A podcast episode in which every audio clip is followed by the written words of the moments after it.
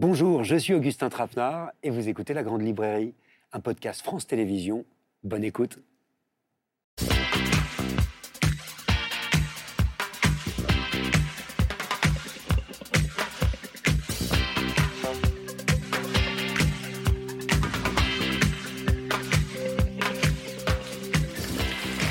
Bonsoir, bienvenue dans la grande librairie en public ce soir pendant une heure et demie pour clore cette saison qui nous a fait passer par toutes les émotions et pour parler des grands classiques de la littérature, vos classiques, nos classiques qu'on a lus ou qu'on a manqués, qu'on a relus ou qu'on a oubliés, qu'on a adorés mais aussi parfois détestés. Je suis entouré d'écrivains que j'ai choisis parce qu'ils ne mâchent ni leurs mots ni leur enthousiasme ni leur perfidie. Bonsoir Philippe Besson. on commence par moi. Derrière ces lunettes se dissimule un redoutable lecteur précis, exigeant, qui est aussi écrivain. Vous étiez venu nous parler en janvier dernier de votre 23e roman. Ceci n'est pas un fait divers et ça nous avait marqué. Face à vous, Chloé Delhomme, bonsoir. Bonsoir. Merci euh, d'être là. Le cri du sablier, les sorcières de la République, le cœur synthétique qui vous avait valu le prix Médicis. Vous avez pour nous relu vos classiques et attention, je préviens tout de suite, les téléspectateurs et le public, ça pique. Bonsoir Mathias Sénard à vos côtés. Bonsoir Augustin. Prix Goncourt pour votre roman Boussole en 2015. Vous êtes aussi traducteur et votre expertise en matière de langue, d'art, d'histoire vous sera utile pour juger vos prédécesseurs en même temps. Vous ne prendrez pas trop de risques, ils sont plus là pour la plupart. Ils sont même morts, on peut le dire. Ce qui est aussi le cas hein, de Faiza Again, qui n'est pas morte, je précise, puisqu'elle est à ma gauche, mais qui en revanche euh, fera preuve de véhémence et de verve. Bonsoir. Bonsoir. De Kif Kif demain, il y a presque 20 ans, à ce si beau livre qui s'appelait La discrétion. On pourrait croire comme ça, en vous voyant, que vous êtes adouci. Ce serait très mal euh, vous connaître et mal connaître votre œil acéré et votre art de la comédie que partage Catherine Pancol? Bonsoir. Bonsoir. La mariée portait des bottes jaunes, caracole en tête des best-sellers, mais c'est vraiment la lectrice, la lectrice insatiable et joyeuse qui nous accompagne aujourd'hui et qui ne se laissera pas faire face à Caril Ferret notamment. Bonsoir. Bonsoir. Merci d'être la grand auteur de polar, Caril Ferret, qui s'est toujours autorisé des pas de côté, comme ce livre Comment devenir écrivain quand on vient de la grande plouquerie internationale, euh, paru l'année passée, qui révélait vraiment votre verve inépuisable quand il s'agit de parler aussi de littérature. Euh, vous nous faites le plaisir de venir partager vos lectures, vous êtes chaud. Chaud bouillant. Très chaud. Comédiens, chanteurs, j'en passe et des meilleurs sont en coulisses pour accompagner ce feu d'artifice de classique ce soir dans la grande librairie. On a même un poète, un poète bien installé euh, dans son petit cabinet de curiosité qui s'appelle le Déversoir, le cabinet de curiosité, un poète qui est aussi le chanteur du groupe Feu Chatterton, c'est Arthur Teboul. Bonsoir. salut Arthur, merci euh, d'être là. Arthur Teboul, qui a publié un recueil de poésie qui s'appelait justement Le Déversoir aux éditions Segers, dont il était venu nous parler il y a quelques semaines dans la grande librairie, qui va nous surprendre, nous faire rire, nous faire rêver toute la soirée avec ses poèmes minutes dont il a le secret. Merci d'être là. Que vous inspire ce plateau d'ailleurs, comme ça, là, à brûle pour point, en trois mots? J'ai fait une phrase minute du coup, enfin une phrase seconde. Évidence déchue passe au travers. D'accord, je ne sais pas comment Oui, le oui. prendre, mais ça va. Et puis aussi, euh, en secret se dessine une première bataille. Ah, ça, ça me plaît beaucoup plus. Quel classique va piquer votre curiosité ce soir? Dans lequel est-ce que vous allez vous plonger ou vous replonger? Quel est celui que vous avez toujours rêvé de lire? Celui que vous faites semblant d'avoir lu Celui qui vous tombe des mains, mais qu'il faut, paraît-il, absolument aimer ce soir Pas de langue de bois, on y va. Tandis que s'affiche derrière moi une bibliothèque de rêves ou de cauchemars qui va se remplir au fil de l'émission. Mathias Hénard. Je me tourne vers vous euh, tout de suite parce que c'est par vous qu'on va commencer avec un des textes les plus connus et les plus étudiés de la littérature française, Le Rouge et le Noir de Stendhal. C'est forcément un coup de cœur. C'est une vraie catastrophe, je pense qu'on est d'accord. C'est absolument horrible, c'est interminable. Regardez, regardez, regardez l'épaisseur de la chose. Et en plus, je vois, je m'aperçois, dossier spécial bac, ça veut dire qu'on ose encore enseigner ça au lycée. Ça commence à Verrières, vous vous souvenez de ça? Ville euh, inventée, euh, de Franche-Comté, des questions de menuiserie, et puis de On n'a pas lu le même si. Non, si on a lu le même livre, mais je suis choqué en fait, parce que vous êtes en train de dire, peut-être avant de vous entendre, d'entendre votre perfide plaidoyer, il faut peut-être raconter. 1830, effectivement, Stendhal signe son deuxième roman qui fera jusqu'à aujourd'hui sa gloire, Le Rouge et le Noir, et c'est l'irrésistible ascension et la triste chute de Julien Sorel, qui vient au départ d'un milieu très modeste. Effectivement, son père travaille euh, dans une scierie euh, dans le Jura, et Julien euh, ne se sent pas à sa place. On se moque de lui, lui qui sait par cœur le latin, lui qui a une admiration sans borne pour Napoléon, et lui qui a surtout quelques ambitions. Très vite, il devient précepteur chez le maire d'une petite ville de Franche-Comté, et il tombe sous le charme de Madame de Rênal, dont Stendhal va décortiquer l'amour naissant, contrarié, passionné, idéalisé pour Julien Sorel. Mais la rumeur oblige évidemment Julien à la quitter et on le retrouvera à Paris, secrétaire du marquis de la Mole, bien décidé à se faire anoblir, à ce que la fille du marquis tombe amoureuse de lui et l'épouse. Il va presque y parvenir et toute la cruauté de Stendhal est évidemment dans le presque et dans les péchés de Julien Sorel qui vont le rattraper. Et vous, Mathias Sénard, vous n'allez même pas me le sauver. Non, je vais pas vous le sauver, non. Euh, alors si, raconter comme ça, c'est ça a l'air parfait. N'est-ce Sauf qu'il y a quand même des centaines de pages d'hésitation. Parce que qu'est-ce que c'est le rouge et qu'est-ce que c'est le noir? Là, c'est une vraie question. C'est que Sorel, en fait, il hésite euh, à devenir prêtre. Il y a toute une partie du texte, disons, le deuxième tiers qui est consacré euh, à ces questions-là, c'est-à-dire justement entre euh, Paris et puis son retour en province. Il se dit, oh là là, mais est-ce que j'ai vraiment envie d'épouser madame? Est-ce que vraiment j'ai envie de tomber amoureux? Est-ce que je préférerais pas tout d'un coup plutôt euh, devenir cardinal? Est-ce que c'est pas la foi catholique qui m'habite? Est-ce que et tout ça est extrêmement ennuyeux, rien à voir avec la magie de la Chartreuse de Parme, par exemple. Catherine Ah je suis Pocol. pas du tout d'accord. Ah, pas du tout, du tout merci. Je trouve que c'est un grand personnage qui est à la fois euh, romantique et à la fois d'une cruauté totale. Parce que c'est un cynique. Il- en fait, il veut arriver, il veut, il, veut, il veut décrocher un poste, il veut décrocher un titre, il veut décrocher une, euh, une, une ascension sociale. il est prêt à tout. Et il n'hésite pas entre tomber amoureux ou être prêtre. Il est, il est, c'est un ambitieux, cruel et qui, ne- qui ne pense qu'à lui. Il n'est même pas amoureux de Madame de Rênal. Et il n'est pas amoureux de Mathilde de la Mole.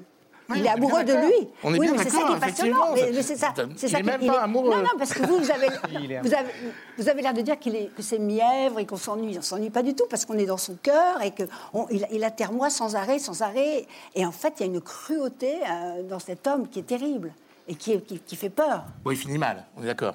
C'est sauf de finir mal. Non, mais, mais moi, je, je l'aime beaucoup, Julien. Moi, je le défends, Julien, parce que je trouve qu'il a la rage. Ouais, il a la rage de ouais. s'affranchir. Il a la rage de s'élever. Il a la rage de, Exactement. de- de- de s'extraire de sa condition. Et c'est cette rage-là qui m'intéresse. Il a été et puis, ce qui est- ce qui humilié, est intéressant humilié aussi, c'est que. sa vie. Et je- je- je- pour reprendre ce que tu disais, c'est qu'au fond, c'est très beau son ambivalence. Tu dis, il hésite. Mais oui, c'est très beau, les hésitations, la confusion des sentiments. C'est très beau. Les intermittences du cœur. Mais Mathias. Sénard voudrait ça que tout soit simple. Non, mais voilà, il faudrait que ça soit blanc ou noir. Pas du tout, rouge et noir en l'occurrence. Mais non Non, en l'occurrence, c'est tout au milieu. Et c'est ça qui est beau chez, chez, chez Julien. Et à la fin, d'ailleurs, il accepte la mort. Il va, il va comme ça. Oui, la et par ailleurs, la dernière phrase est quand même sublime. Je, ceux qui n'ont pas lu le Rouge et le Noir, allez au moins jusqu'au bout pour la dernière phrase qui est sublime.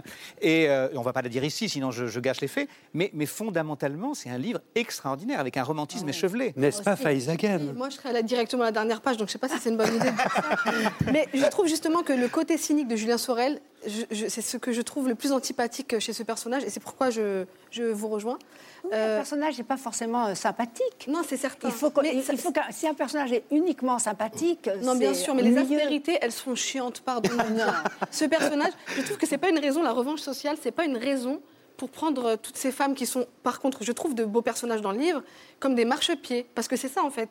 C'est de l'ambition, mais dans ce qu'on déteste de l'ambition. Ah bah, C'est le grand roman d'apprentissage. Oui, c'est un roman d'apprentissage, c'est aussi un, un roman de la- la- la- l'itinéraire d'un enfant, parce qu'il est, il- au départ, il est, il est fils de menuisier, on le traite très mal, on lui tape dessus sans arrêt, il n'a aucun espoir, on l'humilie. Et, c'est normal que cet homme, il ait envie d'éclater à un moment. Et qu'il soit, plutôt que de penser à aimer quelqu'un, il pense à s'aimer soi-même. Peut-être qu'on pourrait garder la fin quand même. Ça, c'est pas mal. Le coup, il rentre dans l'église. On puis- croit rêver. Ouais. On enlève le deuxième tiers hein. du livre. Oui, voilà, ouais, on enlève le milieu, puis on. on- Karine Non, la, la La dernière phrase, je peux la dire, hein, c'est tu veux ou tu veux pas. Non.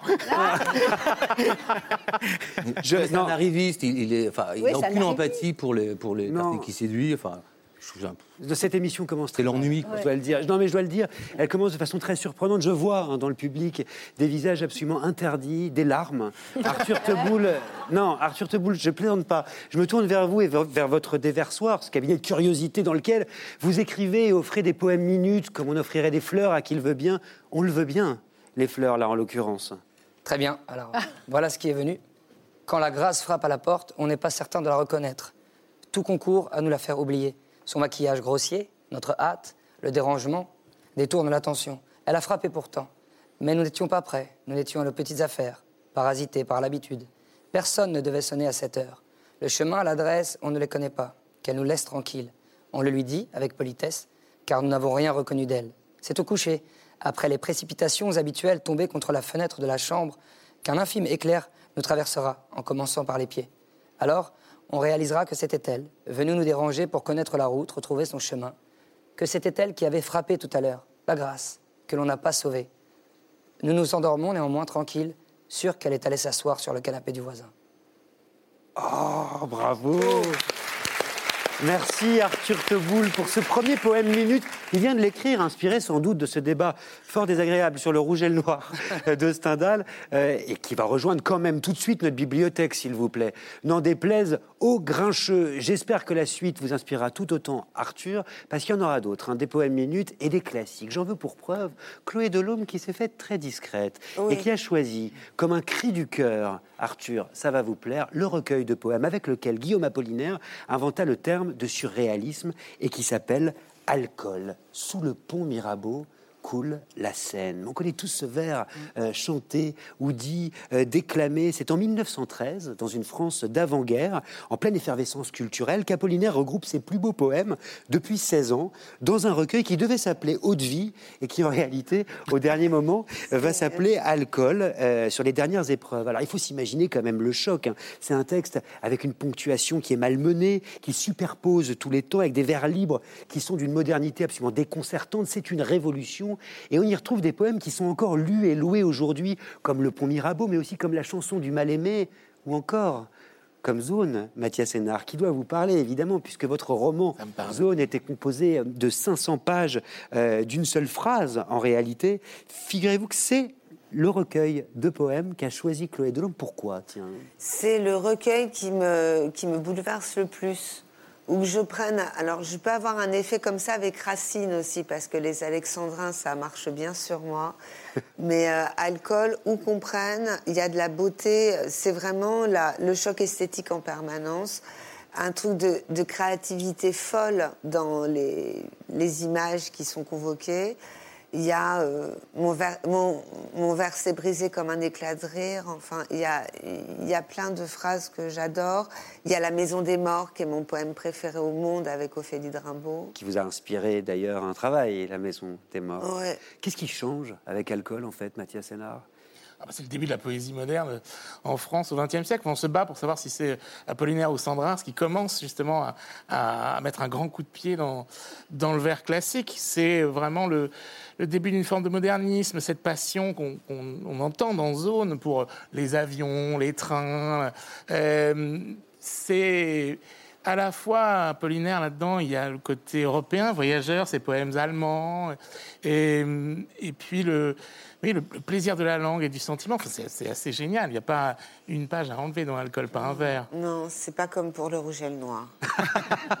Est-ce que vous savez que dans Alcool se trouve l'un des poèmes les plus courts de toute la littérature française? C'est un poème qui s'appelle Chantre et qui est composé d'une seule phrase que vous allez me réciter, Chloé. Non, alors j'ai j'ai une mémoire. euh, non. Alors je vais je vais la dire moi. Euh, et l'unique cordeau des trompettes, Trompettes marines. marines, ouais. Effectivement. Quel est le poème le plus court de toute l'histoire de la littérature française Vous le savez? Parce que c'est aussi un quiz, la grande librairie.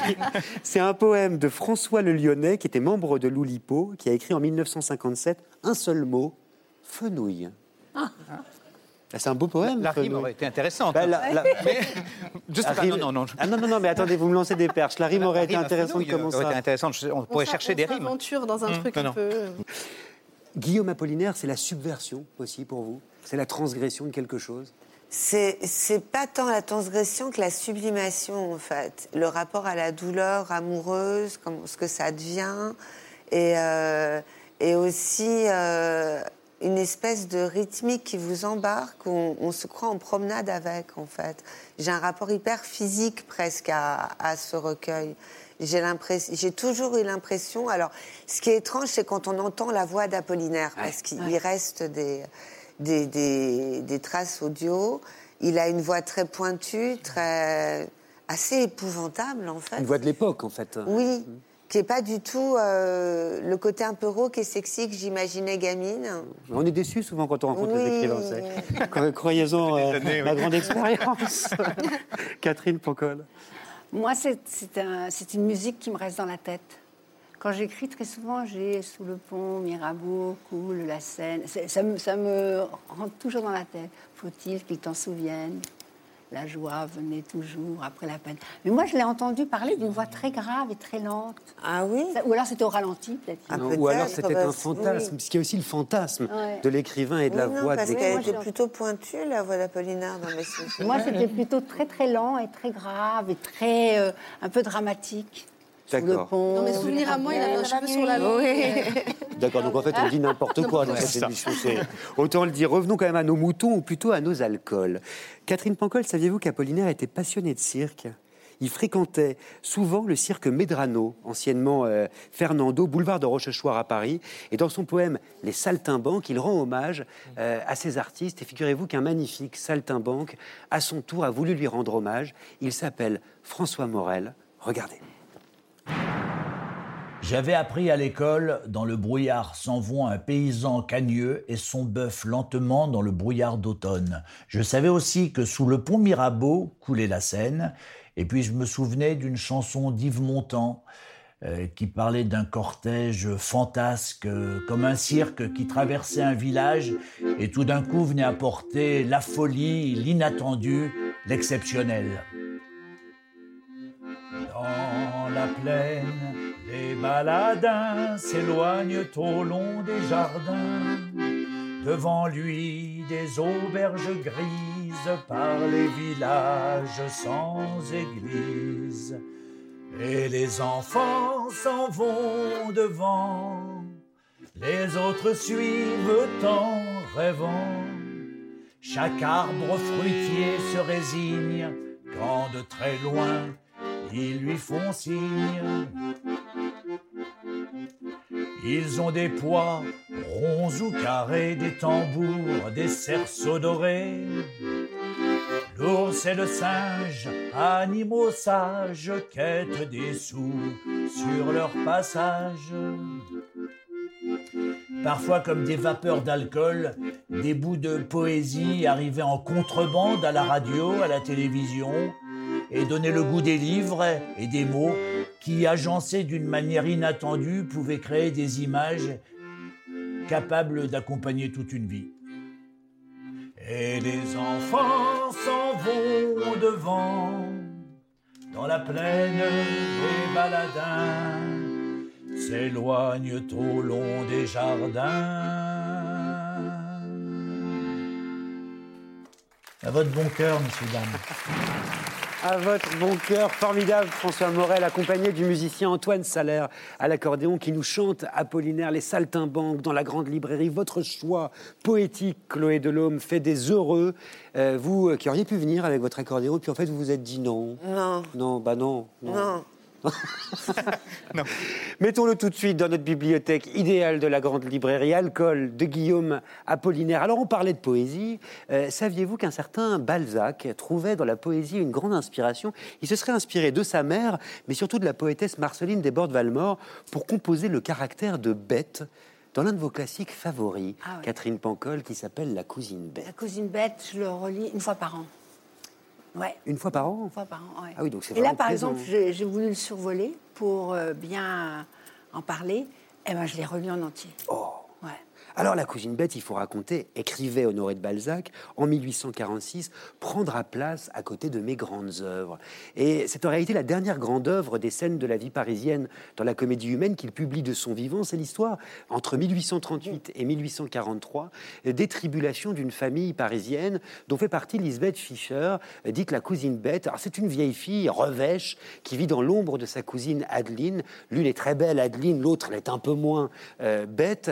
Et bête n'a jamais supporté sa cousine, évidemment. Elle a même essayé, quand elle était petite, de lui arracher le nez. Euh, c'est ce sentiment de haine que travaille Balzac dans son roman, la haine qui va atteindre un pic le jour où Adeline épouse un très bon parti. Alors là, la vie de la cousine bête n'aura plus qu'un seul but, se venger. Et ce livre, c'est sans doute l'une des plus belles, des plus sombres, des plus folles histoires de vengeance de la littérature française. Nul ne sera surpris autour de cette table que la redoutable Catherine Pancol l'ait choisi. Expliquez-nous quand même ce qui vous touche dans ce texte-là en particulier. Ah, mais tout.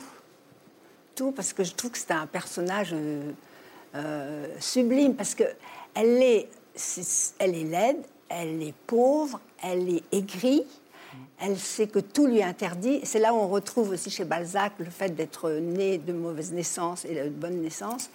Et euh, elle, elle est envieuse, point d'en mourir, de cette cousine, Adeline, qui est belle, très très belle, vertueuse, très vertueuse, très bonne, et euh, qui a établi une espèce de famille heureuse, harmonieuse, jusqu'à ce qu'elle fasse venir sa cousine à Paris, parce que c'est Adeline qui fait venir euh, Bête à Paris. Et, euh, et, je trouve, alors un peu comme Julien Sorel, je trouve que ces personnages qui sont un mélange de- d'enfance froissée, d'ambition déçue, de, de, de- de rancœur, et, et- qui ne savent pas comment dépasser tout ça, parce que et- et elle ne sait pas comment... comment euh, elle suffoque, elle, elle- elle passe son temps à suffoquer, et donc elle va se projeter dans l'envie la plus noire, et elle va décider de, de détruire, d'anéantir cette famille, d'anéantir le Ouais. bonheur de C'est ce que j'allais vous dire, autant pour la sororité, Chloé Delhomme, Mm-hmm. pour le coup. Euh, Balzac, pour vous, c'est quoi? C'est un génie? Chloé Delhomme. Ah oui, bien sûr. Moi, c'est- pardon, j'étais plus. Euh, oui, oui, moi, c'est de- dans, dans les classiques Ouais. 19e, c'est mon préféré. Ah. Oui, et euh, mais je préfère euh, le Lys dans la vallée, moi, bien que Ah oui. les, di- les descriptions soient un peu trop longuettes Trop long. de nature. Et j'ai horreur de la nature, donc. Mais euh, C'est bien, parce qu'on a des phrases comme ça qui sont lancées. Même pas besoin de les commenter. J'ai horreur de la nature, c'est fait. Ouais. Mais euh, Balzac, c'est. les- Je sais pas, il y, a- il y a un truc sur la, la construction des caractères qui est toujours très très fine. Oui, c'est ça, c'est le personnage, c'est la construction du caractère, comme le dit Chloé Delhomme. Moi, ce qui me plaît dans, dans Balzac et dans La cousine bête, c'est le côté cavalcade du livre. Je trouve Ouais, que ça, il y, a- il a un rythme Mais absolument oui, rythme incroyable. de Ça avance très très. il a- Oui, oui. voilà, il y a plein de rebondissements. Ouais, tout le temps, ça on ne peut pas s'arrêter de ça, lire. voilà, ça ne s'arrête Et ça, jamais. il Je avait le écrit rythme très frénétique ouais, de La cousine bête, alors que le titre ne laisse pas entendre ça. Il avait, oui, mais il voilà, avait y a un écrit le livre pour battre Eugène Sue, qui était à l'époque l'écrivain le plus Ah, populaire. et tout. C'est vraiment l'ancêtre Il a écrit en deux mois. Il a écrit en deux mois. Et tout se tient, toutes les intrigues se tiennent. Et justement, on n'arrête pas de, de vouloir connaître la suite. absolument. C'est pour ça que j'ai pas pu m'arrêter, moi, Après, quand j'ai voulu le relire. J'ai une théorie, c'est qu'il y a une- on est d'accord qu'il y a une espèce de Valérie dans le, dans le Ah livre. oui, Valérie Marneffe. Voilà, et je me dis quand même, c'est peut-être le premier couple lesbien, quand même, euh, Valérie et la cousine. Oui, elles ont, oui, oui, peu, oui, ils ont une, on est elles ont d'accord. une- elles ont une, une relation très très équivoque. Mais il y a une phrase géniale dans le lys euh, euh, dans la vallée. Balzac écrit Ah, dit le comte, joyeux de voir sa femme triste. Vous voyez, c'est- c'est. D'un coup, euh, euh, c'est- c'était terrible. Non, Ah, s'écria le comte, ravi de voir sa femme triste. Soudain gai de voir sa femme triste. Moi, je n'ai pas de mémoire. Ah, dit le comte, ça qui est absolument soudain gai de voir sa femme triste. Mais c'est génial cette phrase.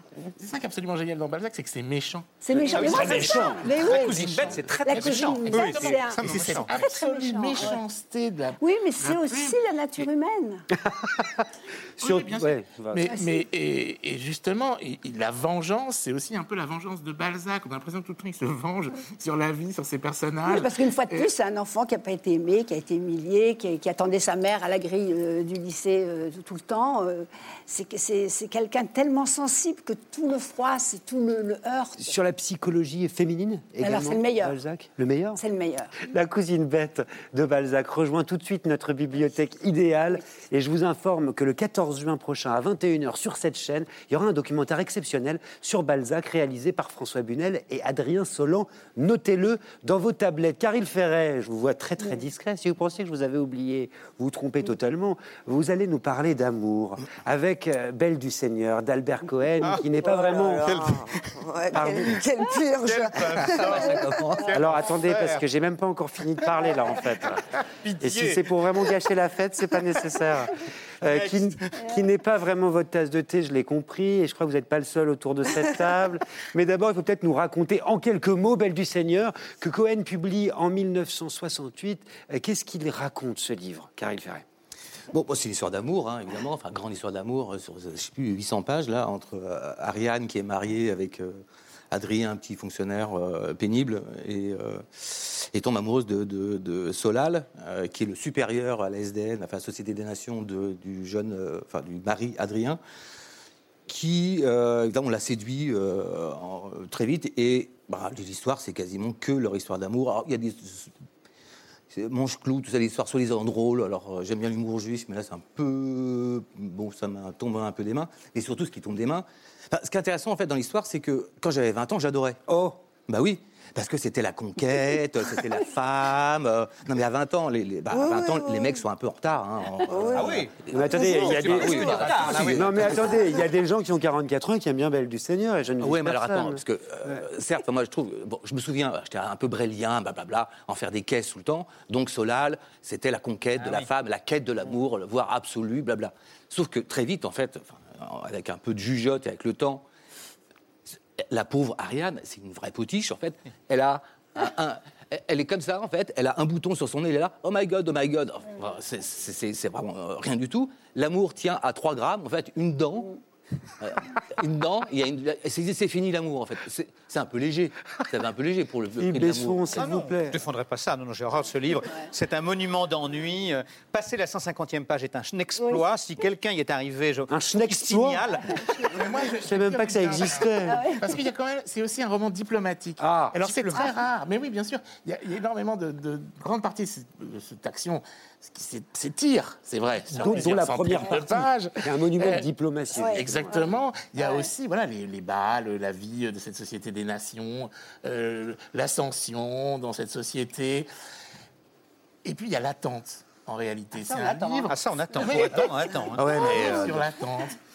Qu'est-ce que- Non mais ils sont méchants et je Ils sont rire. méchants, parce voilà. que- Bah, c'est vrai que c'est- une attente qui débouche, oui, effectivement, sur un amour dont on peut dire qu'il est un peu. Mais euh, c'est ce qu'il dit quand Un même, un, un humour chimiquement pur, c'est ces mots, hein. C'est chimiquement con. C'est-à-dire que- Catherine euh, merci d'intervenir. Non, mais moi, je suis un peu d'accord avec eux. Je trouve que les gens qui dépassent les 150 premières pages, ça va. Parce qu'on on on a pris une espèce de- de- d'allure un peu lente. Après, c'est vrai que c'est très, très lent. Et je trouve que c'est assez misogyne, quand même. Ah. C'est très misogyne. Attendez, il faut, il faut quand même dire quand même que Belle du Seigneur a rencontré euh, du vivant d'Albert Cohen un immense succès euh, populaire. À l'époque, lauréat du Grand Prix du roman de l'Académie française, Joseph Kessel ça aussi. dira que c'était un chef-d'œuvre absolu. Kessel va jusqu'à pro- proposer le nom d'Albert Cohen au prix Nobel. Sa candidature est soutenue par François Mitterrand et par Simone Veil. C'est un roman qui a marqué les esprits. Chloé Delhomme. Oh non, non, mais moi, vraiment, euh, en plus, c'est pas du tout des arguments, on s'en fout complètement. Bah oui, les lecteurs Ouais. ne sont pas des mais non, non, mais, euh, mais Mitterrand, Simone Veil. euh, C'est des lecteurs. Oui, enfin, bon, je veux dire, on est juste dans un truc euh, politique. euh, Non, mais le roman aurait-il vieilli? Ah, c'est possible, mais moi, je l'avais lu adolescente sur les conseils d'une prof de français qui m'avait dit c'est merveilleux, ça a été. avec mon mari, c'est là qu'on s'est, on s'est découvert. euh, des j'ai eu enfants très, très, tout. j'ai eu très très peur quand j'ai quand, quand j'ai j'ai, j'ai- Peur pour elle ou Ouais, pour, ouais, pour la tout le littérature monde, euh, non, non, vraiment. Non, c'est c'est- c'est- c'est- c'est un livre qui m'est toujours tombé des mains, en vérité. Ouais, je crois qu'il y a une unanimité quasiment. Non, mais c'est dur. Ouais. Non, mais je les trouve trop durs. Non, moi, Qu'est-ce- je- non, mais honnêtement, je, je- merci de le dire que parce qu'il y a beaucoup de gens Qui qui, osent pas, qui n'osent pas le dire. Moi, ce livre, et en plus c'est pareil, c'est une recommandation. Et de quelqu'un que j'aimais bien, et ça a remis en question ma relation avec cette personne. J'ai commencé, je dis, elle ne me connaît pas, c'est pas possible, parce que ça m'est vraiment, c'est pas tombé, c'est moi qui suis tombée du livre. C'est le livre qui m'est tombé des mains. Impossible. Non, non, non, stop. J'arrête, j'arrête cette conversation. Je vous trouve trop dur et je vous propose d'écouter le texte de Belle du Seigneur, un extrait ô combien délicieux, lu par la non moins délicieuse comédienne Doria Tillier. Non, mais j'aime bien les défis. Un soir, peu avant 9 h, elle décida que l'attendre dehors sur le seuil faisait obséquieux. Oui, aller simplement ouvrir la porte lorsqu'il arriverait, mais ne pas se précipiter, aller tranquillement, en respirant largement, de manière à ne pas oublier qui elle était, de manière aussi à n'être pas essoufflée. Oui, très bien. Maîtrise d'elle-même, le faire dignement entrer au salon, la conversation, puis proposer une tasse de thé. Bonne idée d'avoir déjà tout apporté au salon pour n'être pas devant lui en posture de femme de chambre apportant un plateau. Oui, tout y était. Théière avec couvre-théière, tasse, lait, citron. Donc au moment opportun, se lever, verser le thé lentement, lui demander sans servilité s'il voulait du lait ou du citron. Elle essaya. Lait ou citron? Non, l'interrogation était ratée, ça faisait trop énergique, cheftaine éclaireuse. Elle essaya de nouveau. Lait ou citron? Oui, ainsi c'était bien, aimable mais indépendante. Elle se précipita lorsque la sonnette retentit. Mais arrivée dans le vestibule, elle fit demi-tour. Avait-elle bien enlevé la poudre? De retour au salon, elle resta devant la glace, s'y regarda sans s'y voir. Le sang battant à ses oreilles, elle se décida enfin, s'élança, faillit tomber, ouvrit la porte. Comment allez-vous? lui demanda-t-elle avec le naturel d'un chanteur d'opérette faisant du parler. La respiration difficile, elle le précéda dans le salon. Un sourire immobile posé sur ses lèvres, elle lui indiqua un fauteuil, s'assit à son tour, le bas de sa robe, attendit. Pourquoi ne lui parlait-il pas? Lui avait-elle déplu? Il restait peut-être de la poudre. Elle passa sa main sur son nez, se sentit dépourvue de charme. Parler, sa voix serait enrouée. Et s'éclaircir la gorge ferait un bruit affreux. Elle ne se doutait pas qu'il était en train d'adorer sa gaucherie et qu'il gardait le silence pour la faire durer. Lèvres tremblantes, elle lui proposa une tasse de thé. Il accepta avec impassibilité. Guindée, les joues enflammées, elle versa du thé sur le guéridon, dans les soucoupes et même dans les tasses, demanda pardon, tendit ensuite d'une main le petit pot à lait et de l'autre les rondelles de citron. Laine ou coton? demanda-t-elle. Il eut un rire et elle osa le regarder. Il eut un sourire et elle lui tendit les mains. Il les prit et il plia le genou devant elle. Inspirée, elle plia le genou devant lui et si noblement qu'elle renversa la théière, les tasses, le pot à lait et toutes les rondelles de citron. Agenouillés, ils se souriaient, dents éclatantes, dents de jeunesse. Agenouillés, ils étaient ridicules, ils étaient fiers et beaux, et vivre était sublime. Merci, Doria Tillier, pour cette belle lecture. Que ça vous plaise ou non, Belle du Seigneur d'Albert Cohen se fait une place dans notre bibliothèque qui prend forme déjà avec des premiers fond à droite. Regardez, il y en a dans cette émission dont on jalouse les bibliothèques bien fournies. Ce sont nos amis les libraires. Cette semaine, direction Lille avec Hélène Woodhouse de la Chouette Librairie et Soisy Courbet de l'Affranchi. Regardez, on se retrouve juste après. Alors moi j'ai été subjuguée par un texte de 1967 qui s'appelle Renata n'importe quoi. C'est tout simplement l'histoire d'une jeune femme qui est euh, bonne et qui un jour, du jour au lendemain, vraiment, elle se réveille, elle dit à ses patrons, monsieur, madame, je m'en vais, je pars, je ne vais plus travailler. Pendant trois jours, on va la suivre dans ses pérégrinations euh, dans Paris, puis un petit peu à l'extérieur de Paris, à la campagne, à sa recherche de la liberté absolue. On a un petit peu peur pour elle parce qu'on se dit mais qu'est-ce qu'elle peut faire de ça? Qu'est-ce qu'elle va devenir cette jeune femme? Euh, Est-ce qu'on peut vivre comme ça? Combien de temps ça peut durer? Ça fait un bien fou euh, de le lire et alors dans la construction du texte, euh, la forme narrative est exceptionnelle. La phrase commence et elle ne s'arrête plus. Et ça, moi j'ai rarement lu quelque chose d'aussi beau. Vous avez un texte incroyable à découvrir qui s'appelle La paix des ruches d'Alice Riva. C'est un texte qui, en fait, est un journal intime. Vous suivez Jeanne, elle va raconter sa condition de femme, de femme mariée, de femme qui tente tant bien que mal de savoir bah, est-ce qu'elle est heureuse et surtout est-ce qu'elle aime encore son mari? La paix des ruches, c'est un grand classique parce que vous avez déjà euh, en son cœur plein de petits détails et de, de petits clins d'œil aux féminismes à venir. Vous avez de la misandrie, vous avez de la sororité, vous avez euh, de l'émancipation par l'aventure. Et il n'y a rien à faire, mais c'est quelque chose en fait qui nous a mis sur la voie. En fait, Alice Riva, elle nous a mises sur la voie de nos nouvelles li- littératures, de celles qui nous enchantent, comme le fait si bien Chloé Delhomme. Une bibliothèque idéale dans la grande librairie avec des libraires, mais aussi des écrivains. Philippe Besson, Faïs Hagen, Mathias Sénard, Catherine Pancol, Karine Ferret, Chloé Delhomme. Faïs Hagen, le livre euh, qui vous enchante, vous, c'est le plus classique Eh de oui. tous les classiques, du moins celui euh, que tout le monde connaît, le livre français le plus lu, le plus traduit, le plus édité dans le monde. Si je vous parle comme ça, tous, euh, d'un mouton à dessiner, d'une rose à aimer, d'un renard à apprivoiser, si je vous évoque un garçon tout blond euh, qui se balade de planète en planète, euh, tout droit venu de l'astéroïde B612, vous l'aurez deviné, c'est évidemment Le Petit Prince qu'Antoine de Saint-Exupéry publie pour la première fois en 1943. Et on n'a pas fait, à part la Bible, plus grand best-seller jusqu'à aujourd'hui, l'histoire de ce petit garçon aux cheveux d'or qui quitte sa planète et la rose dont il est amoureux pour découvrir d'autres mondes et d'autres tout court. Pourquoi lui? Faizagen. Bah, je vous avoue, j'ai décidé de pas trop réfléchir à mon choix et de vraiment essayer de convoquer les souvenirs d'une lecture qui m'a vraiment, euh, vous avez dit, enchantée. Donc c'est ce mot-là, moi, que- qui me venait. Euh, D'abord, je trouve que vraiment, si on doit dire un livre, le livre universel, c'est Le Petit Prince. Je le trouve merveilleux parce qu'on peut le partager, on peut le transmettre. J'ai apporté un petit dessin Oh qui a été fait par ma fille qui a 12 ans et euh, à qui je l'ai donné à- pour le lire. Et Alors, on ai reconnaît promis de le- je effectivement- lui ai promis de le montrer, c'est assez Oui, fidèle. mais il faut le décrire. On voit bien la rose Oui, on emprisonnée, la ce qui a réjoui Chloé Delhomme qu'on Eh oui. emprisonne les, les roses puisqu'elle n'aime pas la nature. le mouton et le renard, décidément Voilà. apprivoisés, et le petit prince avec son écharpe. Je trouve que c'est aussi une initiation magnifique euh, quand on n'est pas forcément euh, très euh, proche de, la poésie, quand on connaît pas, quand on n'a pas de référence. Et c'est un livre qu'on donne souvent à lire à l'école. Et je trouve que c'est merveilleux pour ça parce que c'est simple, mais il y a des notions assez profondes.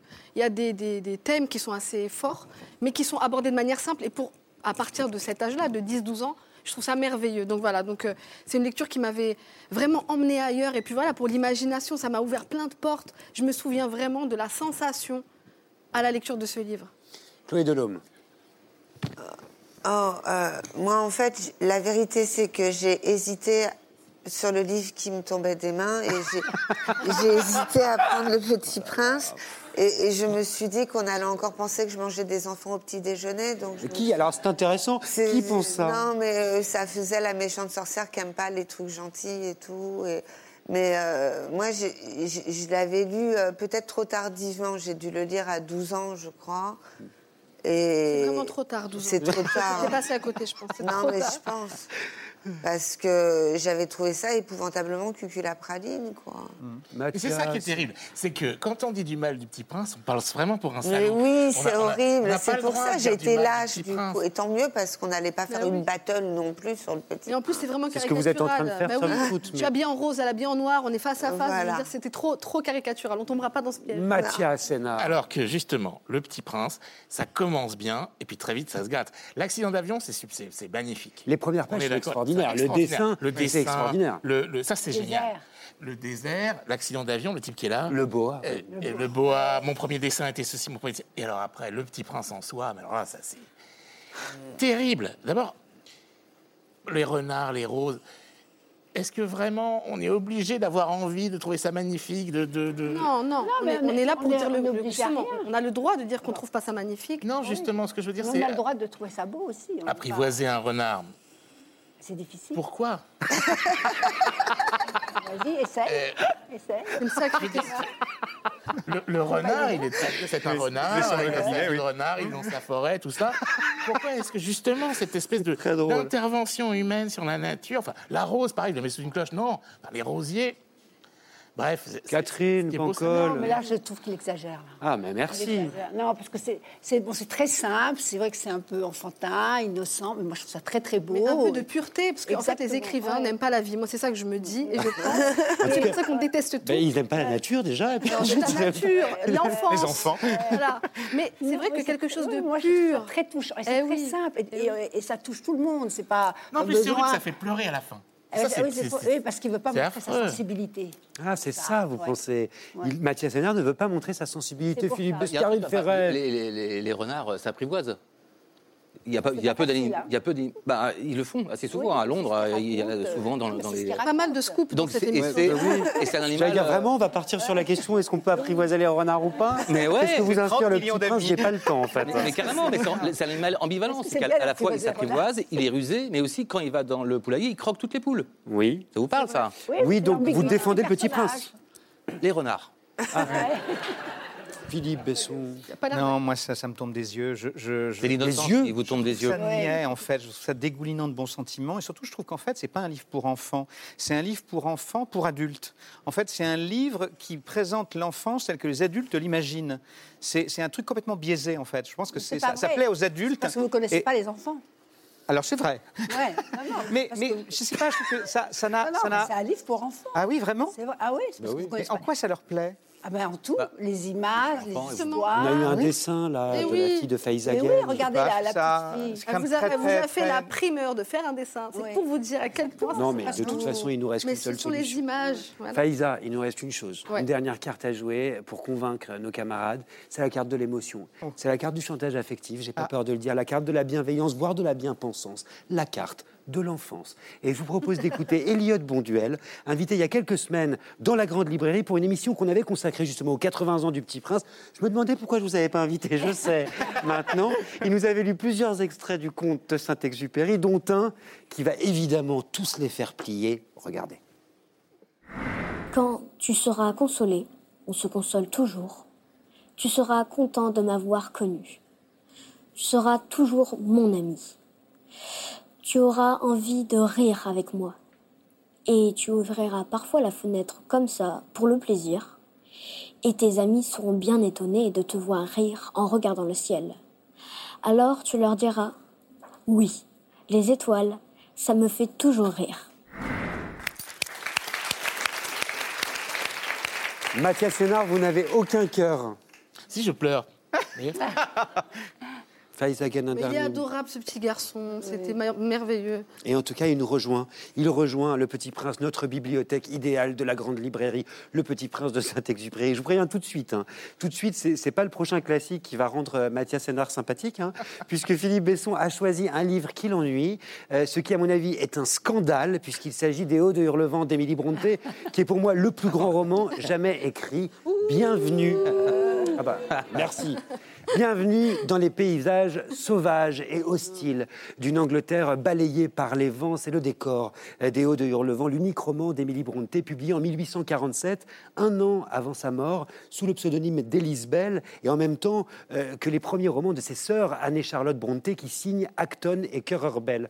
Les Hauts de Hurlevent, c'est un lieu-dit euh, où va se jouer une histoire d'amour et de vengeance absolument inouïe.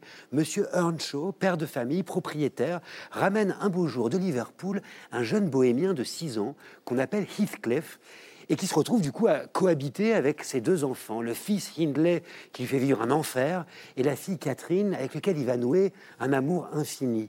Le livre se déploie euh, sur plusieurs décennies, sur plusieurs générations et à la mort du père, Catherine se résout à épouser un voisin.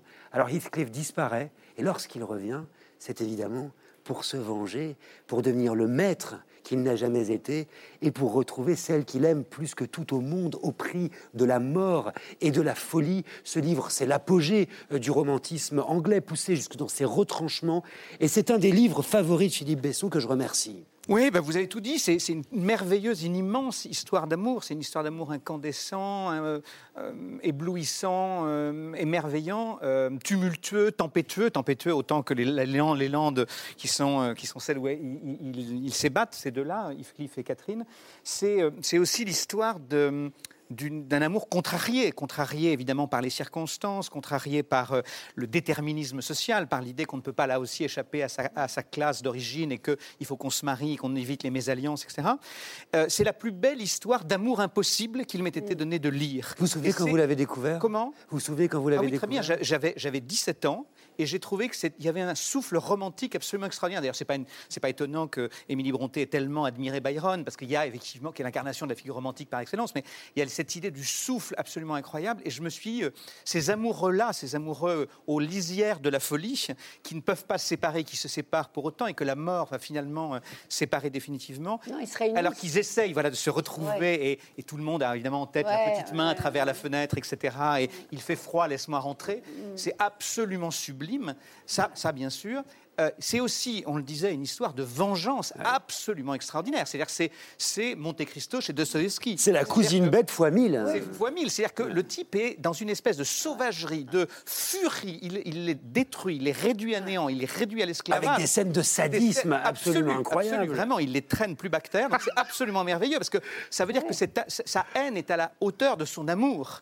Et puis, et puis, et puis, souvenons-nous que c'est écrit par, par une jeune femme de 29 ans, qui a grandi dans un presbytère, qui est sous, avec, euh, sous la férule d'un père pasteur, avec trois sœurs qui certes avaient beaucoup d'imagination, mais quand même, et qui ne connaît a priori pas grand-chose des choses de l'amour, des choses du sexe, de, du dehors, même du monde extérieur. Et on ne sait pas comment elle peut être à ce point géniale dans la description de la psychologie humaine, des états d'âme, des soubresauts, tout ça.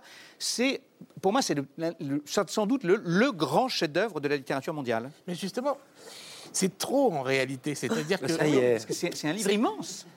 C'est un livre cathédrale. Ça, ça, me- ça me fuit. C'est-à-dire que quand, quand je lis ça, c'est tellement euh, les sentiments exacerbés dans euh, la haine, la détestation, et puis tout d'un coup l'amour, que on a du mal en fait à, à y retrouver des êtres humains tellement euh, Oui. euh, ils sont C'est l'amour euh, fou. irréels, Fou. quoi. Et, et cette absence absolue de réalité qui, qui- qui va effectivement avec le romantisme anglais. Et moi, ça, ça, ça me choque. Et même la relation à la nature, au paysage, a- a- est tellement exacerbée. Mais sauf que c'est formidable. C'est parce que si ça se passait pas. Parce que imaginez si le livre se passe à Guéret ou Angoulême, ça ne nous fait pas le même effet, par exemple. J'ai rien contre Guéret et Angoulême, j'en reviens. Mais, mais là, justement, c'est Landes, la bruyère, les pluies Oui, torrentielles, et, la et neige, notez, les orages. notez que le titre en anglais Wuthering Heights imite en réalité le Ah, bruit, le bruit, du vent. absolument, le bruit du vent. Et en fait, de- pour moi, il y a dans, dans ce livre aussi un, un souvenir extrêmement personnel qui fait que je ne peux pas Ah ouais. lire. Ah, c'est ça. Ah bah ça y est. Il faut nous parler de tout ça, Oui, Mathias. C'est- maintenant le moment de, Alors, de qu'est-ce qui s'est passé Mathias, Mathias, le public, on y va. Les mouvements de Kate Bush, est-ce que vous vous souvenez Ah, de bien sûr. Wuthering Heights? Bien sûr. Et, et qui, est, lié, moi, à une, histoire d'amour absolument malheureuse quand j'avais 16 ou 17 Ah, ben ans. c'est ça. Qui fait que depuis, la musique s'est superposée au livre et que rien que le Non, nom mais- de Attendez. provoque des tremblements. Kate Bush, vous connaissez l'histoire Ah oui, c'est passé en réalité. Ben, c'est assez extraordinaire. Après avoir vu l'adaptation euh, euh, au cinéma de Robert Froest des Hauts de Hurlevent en 1970, ben, elle, se, elle se jette sur le roman et elle se rend compte euh, en réalité qu'elle partage la même date d'anniversaire qu'Emily Brontë. Elle a 18 ans. Elle va relire le livre et elle va bloquer en fait sur cette première scène assez incroyable où surgit le fantôme de Heathcliff face à un voyageur qui ne connaît rien. D'après- D'ailleurs, il s'appelle Lockwood. En anglais, c'est vraiment celui qui verrouille quelque part le récit. Il comprend rien. Et il y a ce fantôme qui gratte à la porte. Et alors là, Kate Bush va se mettre à écrire comme ça, ce qui sera sans doute euh, son plus grand tube. Et je vais vous faire une surprise. Figurez-vous que Elle ce soir, dans la grande librairie, euh, cette chanson nous est interprétée euh, par la merveilleuse chanteuse révélation aux victoires de la musique November Ultra, qu'on applaudit.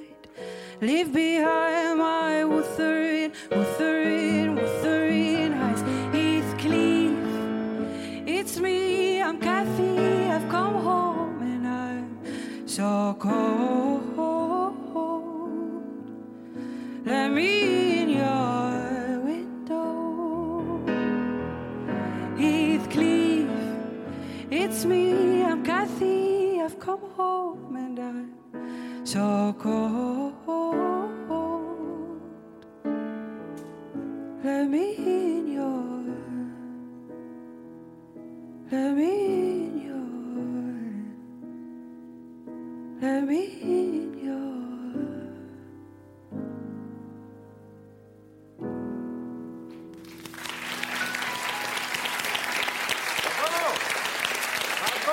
fantôme de Catherine dans les hauts de Hurlevent qui ressurgit grâce à November Ultra. Merci pour ce moment suspendu dans la grande librairie ce soir à l'occasion de cette émission spéciale festive, feu d'artifice autour des classiques de la littérature. Hauts de Hurlevent d'Émilie Bronté, dont je vous conseille la traduction de Dominique Jean, rejoint les autres classiques de notre bibliothèque. Philippe Besson, ému quand même. Très, très ému. Merci, merci, parce que cette chanson est sublime. Vous l'avez interprétée absolument divinement. Il y avait une émotion folle. Bravo, bravo, bravo, bravo. Ah, merci. Quant à vous, Mathias Sénard, pour vous faire pardonner votre humeur massacrante, vous allez faire preuve d'enthousiasme. Enfin, euh, si je vous dis, c'était à Mégara, faubourg de Carthage, dans, les, jardins, d'Amilcar. d'Amilcar. Qu'est-ce que vous me répondez? Je vous réponds Salammbô de Gustave Flaubert. Je vous dis le, le- la langue française, le 19e siècle et le roman à leur plus haut. Euh, Peut-être justement, Flaubert rêvait d'un livre qui tiendrait juste sur son style. Et au moment où il disait ça, il l'avait déjà écrit. Sauf qu'il s'en était pas vraiment rendu compte et c'était Salammbô. Salammbô, l'histoire, alors bon, on la connaît tous, c'est justement euh, après, donc à Carthage, euh, après ces batailles, les mercenaires qui se donnent un grand, un grand banquet. euh, et puis, Après la victoire sur Rome, etc. comment? Après la victoire sur Rome, il y a un banquet, tout le monde est là. Voilà, etc. tout le monde est là. Et puis tout, tout ça va euh, s'avancer vers un espèce de feu d'artifice. C'est-à-dire qu'on part d'un banquet et puis on s'avance Le chaos. dans la violence, dans Le le chaos. chaos, dans le carnage, la violence, le feu, les flammes. C'est une guerre civile autour de ce personnage féminin absolument incroyable qui n'en est pas un. Qui est la fille euh, d'un Carthaginois. Absolument. Oui, oui.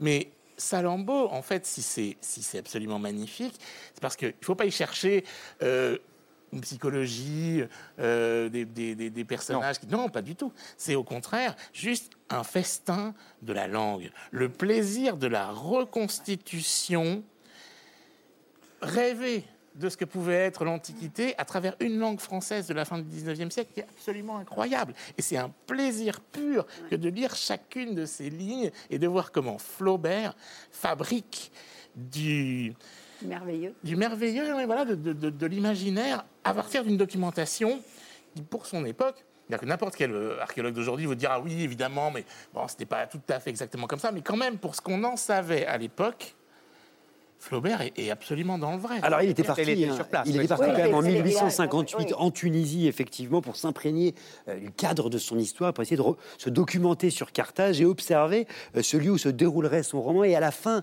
euh, de son carnet de voyage, de ses notes, il écrit cette phrase très importante Il faut faire à travers le beau, vivant et vrai quand même. Ah oui. Mais exactement, mais même malgré en réalité ce qu'il a vu. Et c'est ça qui est, passionnant dans, l'écriture de Salammbô, c'est que quand il revient de, Tunisie, en fait, sur le moment, il est déçu. Pourquoi? Parce que de Carthage, il ne voit rien. Il en est bien conscient que ce qu'il voit, c'est Tunis aujourd'hui, en fait, pratiquement. Donc il y a beaucoup plus de similitudes entre la Tunis que voit euh, Flaubert quand il s'y rend euh, et celle d'aujourd'hui qu'évidemment avec Carthage, qui est dans l'eau. En fait, c'est des ruines qui sont encore aujourd'hui, euh, pour grande partie, au fond de la Méditerranée. Et, et quand il revient, d'abord, il essaye de, faire de ces paysages quelque chose de littéraire, c'est-à-dire de leur enlever justement leur côté contemporain, tout ce qu'il a vu. Il se plonge dans des livres, il est aussi extrêmement documenté sur le plan archéologique, il sait tout, il a tout lu, et puis il oublie tout ça, il efface, et c'est la langue, c'est le plaisir tout simplement de la langue et de la description qui va donner ce chef-d'œuvre absolu qu'est Salammbô. Catherine a- C'est un, un- un texte, on mange les mots, on s'attarde, on peut revenir en arrière, après on redémarre, on les, lit, on les dit à haute voix, et c'est une merveille. C'est une merveille. D'ailleurs, les gens qui disent qu'ils n'aiment pas parce qu'il n'y a pas d'histoire, c'est- idiot, parce que c'est pas un livre C'est pour ça qu'on aime justement ce roman Voilà. de Flaubert et Mm. plus que d'autres. C'est parce qu'il n'y a pas il n'y a pas d'histoire. Moi, je ne sais pas pourquoi, j'en ai un souvenir très sensuel. Ah, ça l'est. Oui. Euh, Sans doute pour son orientalisme aussi. sensuel à cause de la langue justement Mm, des, des- des- des descriptions de même euh, extrêmement sensuelles de de- d'orgies dont on ne sait pas très bien si elles sont euh, purement euh, il y a aussi un, côté extrêmement sexuel là-dedans Mm. il y a des sacrifices humains il y a énormément de violence et c'est quand même un déferlement de violence les Mm. derniers, derniers tiers du livre et, et- Bah, en tout cas, enfin, Madame Bovary, elle, se fait souper dans son carrosse et puis elle est comme Ouais. ça.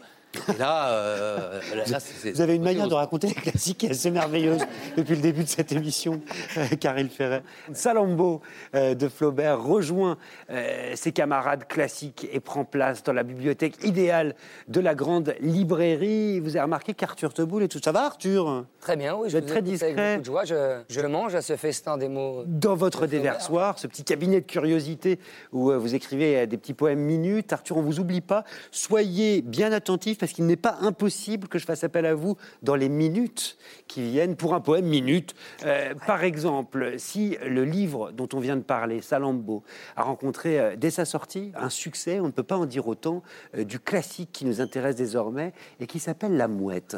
Dans- d'Anton Tchekhov. J'ai entendu un soupir. La mouette dont la première représentation théâtrale à Saint-Pétersbourg le 18 octobre 1896 fut un véritable fiasco, pour ne pas dire un échec. Échec et mat, vous avez entendu le soupir. C'est également le livre qui tombe des mains de Chloé Delhomme. Oui, ça me fait vraiment l'effet d'un Lexomil. J'ai- J'ai mis un temps infini à, à le finir. Je suis allée au théâtre en me disant je n'arrive pas à le lire, donc je, je vais aller le voir. Et je me suis endormie pendant la représentation. Non mais il faut nous raconter, même si vous êtes endormi, l'argument de la, la- pièce quand même. Alors, c'est une pièce dans la. Alors, c'est c'est une pièce dans laquelle tout le monde est amoureux de quelqu'un qui aime quelqu'un d'autre Oui. déjà, ce qui, ce qui fout la grande farandole des desserts. Et, euh, et l'histoire. La religieuse, Ah, pain au chocolat. la- la- L'argument, alors, c'est le, le jeune Constantin dont le nom de famille, alors que j'ai potassé hier, mais j'ai oublié le nom, je n'arrive pas à retenir les noms si des vous êtes personnages. endormi, c'est compliqué. Euh, le jeune Constantin est, est un, un- un- un jeune metteur en scène qui est le fils d'Irina, qui est une grande comédienne, un but d'elle-même, qui a beaucoup d'aura. Et il, euh, il écrit une pièce, enfin, il monte une pièce qu'il a écrite pour euh, impressionner sa mère, en quelque sorte, qu'on reconnaisse sa valeur à l'échelle universelle. Euh, il est amoureux de la comédienne Nina qui joue dans cette pièce. Et, et la représentation, la mère assiste à la représentation, elle trouve ça épouvantable. Euh, elle est elle-même à la liaison avec un écrivain. La jeune Nina va partir avec cet écrivain, ce qui fait que. Ah, vous donnez pas envie de le lire là, effectivement. Au C'est un final- quoi. Non, mais oui, voilà. Et au final. Non, Catherine euh, Pancol, coupez-la. Moi, je suis pas d'accord du tout. du tout. bah, Alors, résumez-la de façon plus Non, mais dynamique. c'est vrai qu'il y a A, qu'il y a B. Non, mais A, M, B, c'est B, M, C, C, M, D. Ça, c'est classique, c'est Racine. C'est- toujours pareil. Mais, mais les sentiments sont, sont vraiment émouvants. Moi, j'ai pleuré en la lisant. Tellement je trouve ça beau et émouvant. Non, c'est vraiment Ah beau. ouais. Et ensuite, il y a deux. Il y a deux vous êtes thèmes. Il y a, hilarante. il y a- il y a- il y a le thème donc, de l'amour déçu, de j'aime quelqu'un qui ne m'aime pas et j'aime ça. Et puis il y a surtout le, tout- le, le- le- le thème de, de l'écriture, de pour qui les auteurs se prennent, les gens qui se la pètent, les gens qui sont installés, les fausses valeurs. Il y a, il y a tout ça. Et il y a deux mouette. histoires dans la mouette. Et la mouette. Oui, mais la mouette, c'est le symbole mouette. de l'amour blessé et, et- et qu'il offre une mouette morte euh, à la femme qu'il aime, mais parce qu'il sait plus Ouais. quoi dire et qu'il est blessé. Mais moi, je trouve ça très beau. C'est c'est Ah, magnifique. compliqué quand même. Moi, je trouve ça très russe, en fait, euh, cette chose-là. Très russe au sens, il y a absolument toutes les thématiques russes, c'est-à-dire que les amours contrariés, l'art qui sauve ou l'art qui perd, le, le- le théâtre dans le théâtre, Ouais, etc. exactement. Les parties de cartes, le désœuvrement, l'ennui, la neige, des coups de fusil, la vodka, beaucoup de vodka. Et donc, je, je trouve qu'il y a un truc très russe dans tout ça. Donc, euh, ça finit. Alors, c'est vrai que c'est un peu lancinant, un peu étrange, mais. La vodka sauve. La je trouve, voilà, je trouve qu'il y a un truc de cet ordre-là, C'est qu'à un moment, ça, sauve. ça, ça, ça nous Non, je tire. suis pas d'accord. J'aime pas la vodka qui sauve. La, la- la. Non. Je trouve ça pas mal, hein, vraiment. Ah non, mais c'est beau. Moi, je trouve ça très beau. Et les amours contrariés, je trouve ça plutôt Oui. réussi, oui. Ah mais j'ai rien contre les amours contrariés, c'est juste que là, euh, je sais pas, ça, ça n'a jamais fonctionné. Il y a des fois comme ouais. ça, on peut rester opaque. Enfin, ça, Ouais, ça reste opaque, on n'arrive pas à avoir. De... Moi, je, je suis complètement imperméable à cette pièce. Car il ferait jamais avoir d'un bon mot. Non, ben là, moi je l'ai vu qu'au théâtre, j'ai pas lu le, le texte et, j'avoue que j'ai été un peu emmerdé aussi. hein, quand même. Bon. Mais La pas tant mouette. que l'autre avec les sœurs, machin. Là. Ah, d'accord. ok. La mouette d'Anton Tchekhov, dont je vous conseille quand même la traduction d'André Markovitch et de Françoise Morvan, se glisse dans notre bibliothèque. La mouette qui a forcément inspiré Arthur Teboul, euh, dont presque toutes les œuvres, d'ailleurs je précise, euh, précise, musicales et poétiques, sont traversées euh, par des oiseaux. Un poème, Arthur. J'écris? Non, maintenant vous le dites. Je lis. Alors, heureusement que j'en ai écrit en votre absence. hein. Ben, Tenir sur le muret, trouver la proie à laisser libre. Nous traversons en espérant que les mouvements et les paroles fassent mouche. Combien d'insectes au tableau ainsi épinglé Le mot à dire, le diagnostic, le commentaire. D'un trait d'esprit, rayer le labeur et le sédiment. Marcher dessus ou rester sur le toit? Il nous reste quand même les enfants. Leur suffrage est à prendre. Celui des oiseaux aussi. Certains s'affairent d'ailleurs à confectionner quelques pancartes pour les séduire. Merci Arthur Teboul pour ce poème minute. Et profitons d'être du côté des auteurs étrangers pour partir à la découverte de classiques d'ailleurs, en librairie indépendante forcément, avec des libraires lillois que vous connaissez déjà un peu, qui sont penchés sur des classiques méconnus. Il s'appelle Helen Woodhouse de la chouette librairie, Soisy Courbet de l'Affranchi, mais aussi Clément Bénès qui les a rejoints de la librairie Autant lire. Regardez. Pour moi, La cloche de détresse de Sylvia Plath, c'est un grand classique. D'un côté, vous avez la condition féminine des années 50, que les femmes meurent d'ennui parce qu'elles n'ont pas l'op- l'opportunité en fait de vivre leur vie. Et de l'autre côté, vous avez le style incroyable de Sylvia Plath. Il y a quelque chose d'un éblouissement littéraire. Vous êtes dans une poésie, une langue extrêmement pointue, précise, beaucoup d'images qui vous qui vous subjuguent en fait, tout simplement. Vous êtes happé par la langue de Sylvia Plath. Un des grands romans policiers du XXe siècle, pour moi, c'est Psychico de Paul Nirvanas. Le personnage principal veut son quart d'heure de gloire. Et pour ça, il va endosser un crime irrésolu. En fait, une femme a été assassinée dans ce quartier de Psychico, à Athènes.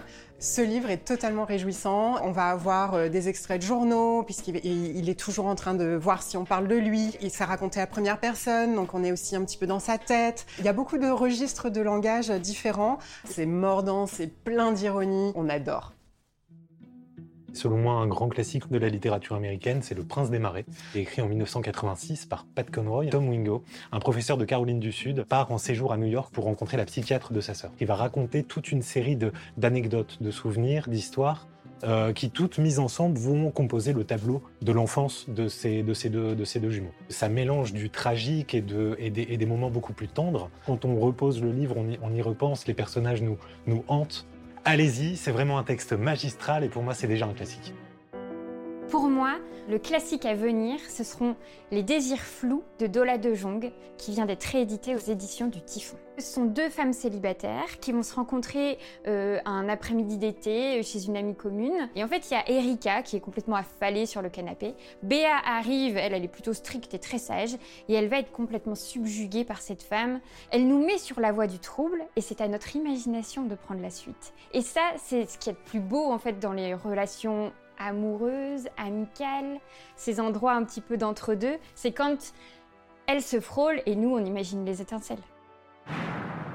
Oh La cloche de détresse de Sylvia Plath, c'est quand même l'un de mes livres préférés, l'un des plus beaux classiques. Merci à cette libraire de nous l'avoir conseillé. Moi, j'ai pris des notes. J'ai pris des notes pour les autres livres qu'ils nous ont euh, conseillés. J'espère que vous aussi, c'est ce qui est le plus important. La Grande Librairie, émission spéciale ce soir. Une bibliothèque idéale ou pas, avec des classiques et des écrivains qui aiment et qui piquent. Ils s'appellent Mathias Sénard, Chloé Delhomme, Caril Ferret, Faïs Hagen, Philippe Besson, Arthur Teboul sur son bureau qui nous lit des poésies, mais aussi Catherine Pancol. Euh, Philippe Besson, tiens, si je vous dis May the Lord open. Que le Seigneur ouvre, béni soit-il, béni soit le fruit. Ce sont les phrases cultes d'un roman de la Canadienne Margaret Atwood, publié en 1985, La Servante écarlate. Peut-être que, que vous pouvez nous le présenter, ce livre, en quelques mots. Oui, alors d'abord, euh, vous aurez noté que nous parlons là d'une auteure vivante. Oui, d'une autrice vivante, oui. Euh, puisqu'elle Chloé a là, hein. 83 ans. Euh, D'ailleurs, elle, elle- elle figure parmi les nobelisables. Chaque année, on dit que peut-être elle pourrait l'avoir. Et c'est vrai que ce livre, La Servante écarlate, est déjà devenu euh, un classique pour beaucoup gens. Euh, alors, le, pitch, on le connaît un peu. C'est grosso modo, les États-Unis sont devenus une, espèce de théocratie, de dictature euh, religieuse, euh, dans lesquelles euh, le- il y a un problème de, fécondité. Il y a de moins en moins d'enfants. Donc, les, rares femmes encore fécondes deviennent des servantes d'écarlate au service de puissants, le commandant et son épouse, pour que la reproduction soit assurée et que toutes les autres femmes, elles, en revanche, sont déclassées. Elles vont trier des, des déchets toxiques, etc. Bon, très bien. Bon, c'est c'est ça le, le pitch général de la Servante écarlate, euh, qui, qui a connu évidemment son heure de gloire, euh, je sais pas, il y a 5, 6 ans ou 10 ans, je sais pas quand c'était. Avec, la cette série euh, créée par Bruce Absolument. Miller, dont on attend encore la dernière saison, produite notamment Oui, enfin, moi par je l'attends pas, hein, mais mais il y a des gens qui l'attendent. Oui. par son interprète principale, Elisabeth Moss, et à laquelle Margaret Atwood a participé Eh oui, pour oui, oui, l'écriture. absolument. Et comme quoi, elle ne fait pas que des mauvais livres, elle fait aussi des mauvaises séries. Oui, mais 185, c'est quand même les années Reagan-Thatcher. Bon, moi, c'est le vieux fusil, quoi. C'est le lance-flamme sur ces années-là, quoi. On, on ne pense que au fric, euh, qu'on est très très loin de l'écologie, on est très loin des question Et là, dans le livre. bah, bah, en tout cas, l'oppression euh, de, de la bondieuserie américaine, les évangélistes, leur, leur société est complètement- complètement pourrie. C'est beaucoup Et après plus la Trump- bondieuserie aujourd'hui qu'il y a Ouais, mais 40 ans. hein. Trump, enfin, tu vois, Trump et, et Trump, oui, les évangélistes, c'est quand oui, même aujourd'hui, deux oui. des- enfin, c'est des sujets qui sont quand même présents dans. Ce euh, qui fait d'elle, euh, si je vous comprends bien, quelqu'un de visionnaire aussi. alors, peut-être qu'elle n'a pas fait exprès, elle est, qu'elle est complètement idiote, mais j'ai du mal à croire quand même que enfin, euh, les sujets qu'elle aborde, ils sont complètement contemporains. Faïs Hagen. Je, je te rejoins sur le fait que cette exagération, euh, vous dites euh, charger la barque, en fait, ça va avec l'époque dans laquelle elle a écrit ce, ce texte. Moi, je ne suis pas du tout cliente, pour le coup, des dystopies, ça m'emmerde un peu. Euh, J'avais adoré euh, Le meilleur des mondes quand j'étais euh, lycéenne, et depuis, euh, j'ai pas réussi à m'y replonger. Et je dois avouer, moi, c'est la série qui m'a amenée au livre, ce que je trouve une bonne chose. Et je pense qu'il y a plein de gens de ma génération qui n'avaient pas Oui, été voilà, contemporains de la sortie du roman, qui, a- qui ont Oui. découvert cette, cette autrice grâce à cette série. Oui. Et, et je vous trouve très sévère. Voilà.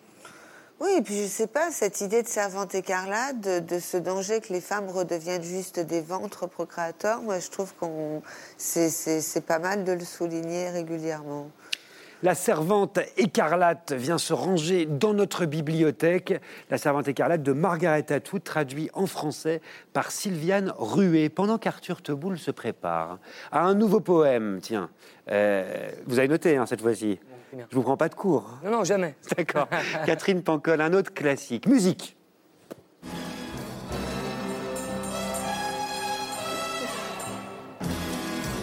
My name is Pancol. My Catherine name is Pancol. Alors vous, effectivement, vous avez choisi James Bond, ce qui m'a paru complètement fou. Ça nous parle tous forcément. C'est un choix surprenant, hein, parce que très identifié effectivement à l'écran, peut-être un peu moins en littérature. Ce sont les James Bond écrits par Ian Fleming, et en particulier Goldfinger, qui n'est pas du tout votre tasse de thé. Euh, avant toute chose, peut-être qu'il faut nous parler du livre publié en 1959 aux États-Unis et traduit en 1960 par Jerry Hall en français sous le titre Opération Chloroforme, avant de prendre le vrai titre Goldfinger en 1964, au moment de la sortie du film. C'est le septième roman d'espionnage de Ian Fleming. Pourquoi est-ce que vous l'avez choisi? Et surtout, de quoi ça parle? Il faut nous raconter Oui. quand même, Catherine. Moi, je l'ai, je l'ai lu parce qu'après avoir vu les, les- les films au cinéma et, et le, le succès qu'ils remportaient, je me suis dit d'où ça vient, d'où viennent ce- ce- ces histoires? Et donc, j'ai commencé par Goldfinger. Et euh, alors là, euh, euh, je ne comprends pas. C'est-à-dire que quand vous lisez Goldfinger, alors la première scène, vous rentrez à peu près dans, l'histoire. Ça se passe à Miami, c'est l'histoire du type qui triche en jouant aux cartes. Et James Bond est là, et évidemment, en trois coups de cuillère à peau, il trouve l'astuce, voilà pourquoi le mec gagne toujours. Et là, il rentre dans une chambre d'hôtel, il rencontre une fille, mais vraiment, quatre lignes après, la fille est à ses pieds et lui dit Je ferai tout ce que vous voudrez. Mais vraiment, on, est- on se dit Ah bon, il y a un Ah, truc. c'est la James Bond girl qui vous pose problème. Alors, les, les- les femmes vues par James Bond, ça me pose un vrai, vrai problème, vraiment. Euh, alors, d'abord, on s'ennuie terriblement en lisant.